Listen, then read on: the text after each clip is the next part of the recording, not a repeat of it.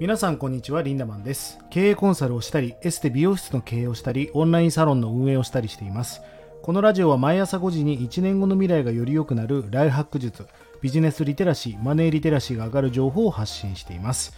えー、今日のテーマはですね、なぜお酒をやめたのかということについてお話していきます。えー、実はですね、僕、お酒をやめたんですよね。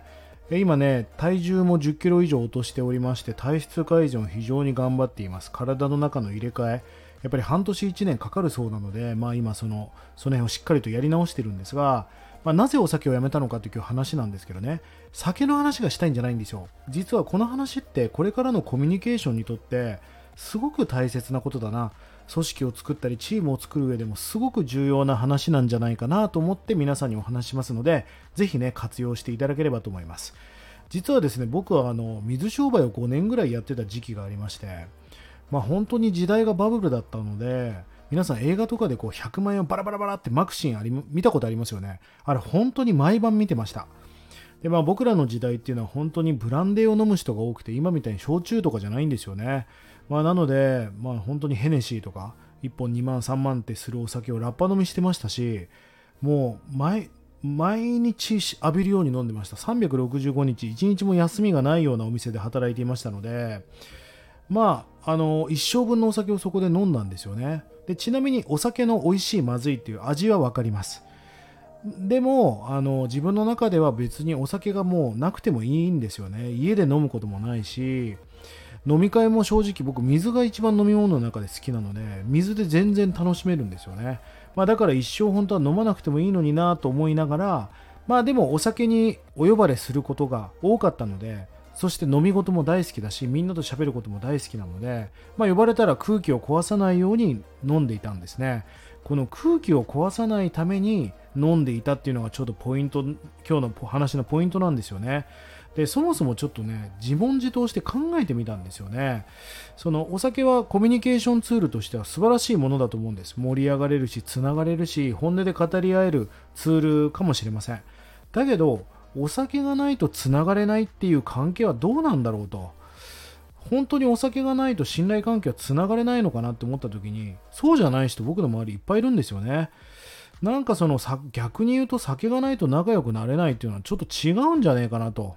そのお酒というものに頼ったり別にお酒だけじゃないわけですよ。それがクラブであったり時にはドラッグでつながるような人もいるのかもしれませんね。日本ではもちろんやっちゃいけないことだけど。まあなんかそれって違うんじゃないかなって思い始めてたんです。で僕は実はインドにビジネスでずっと通ってた時期がありましてその時のことをちょっと思い出したんですよ。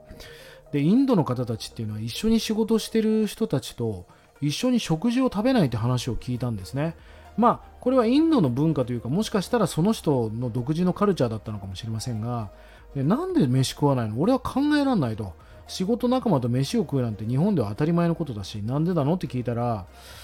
なんかそのなーなーになるのが嫌だみたいな話をしてたんですね。まあ日本とインドの一番の違いはやっぱりやっぱりカースト制度がありますから人をこうランクに分けてるわけですよね。まあそれも影響してるんだと思うんですがやっぱり仕事としてちゃんとドライにやっていくためには別にお酒とかご飯がなくてもうまくやっていけるんだと。で、そこのチーム、そこの組織を見たときに、それで円滑に回ってたのを思い出したんですよね。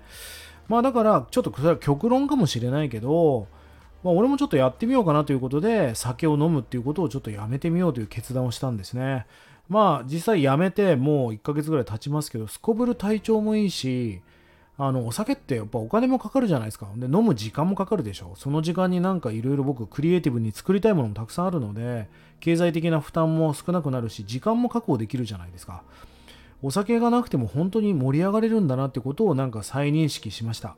まあ、いろんな意見があると思うんです。僕が言ってることは正解ではありませんので、ただ僕自身はちょっとお酒をやめてみようという決断になったということです。あの、ぜひ皆さん飲み会を誘ってくださいね。あの、飲み会全然行きます。ウーロン茶を飲むかもしれませんが、お酒は今立っていますので、ただそういう会に行くことは大好きですからぜひまた誘ってください。しばらくね僕自身もこのスタンスで生きていこうと思っております。また何かそこで気づきや何かがあったらねまたラジオでお話しますのでぜひ皆さんも参考にしてください。今日皆さんに伝えたかったことはそういうなんかお酒みたいなものを使わなくても信頼関係を築けるんじゃないかと。そんなものに頼ってると人本当に太い人間関係が作れないんじゃないかと思ったので僕はちょっとお酒を断ったという話をした次第でございます。1日30円で学べるオンラインサロンライハック研究所1年後の未来をより良くするための学びコンテンツが200本以上上がっています。ぜひこちらもご活用ください。それでは今日も素敵な一日をリンダマンでした。またね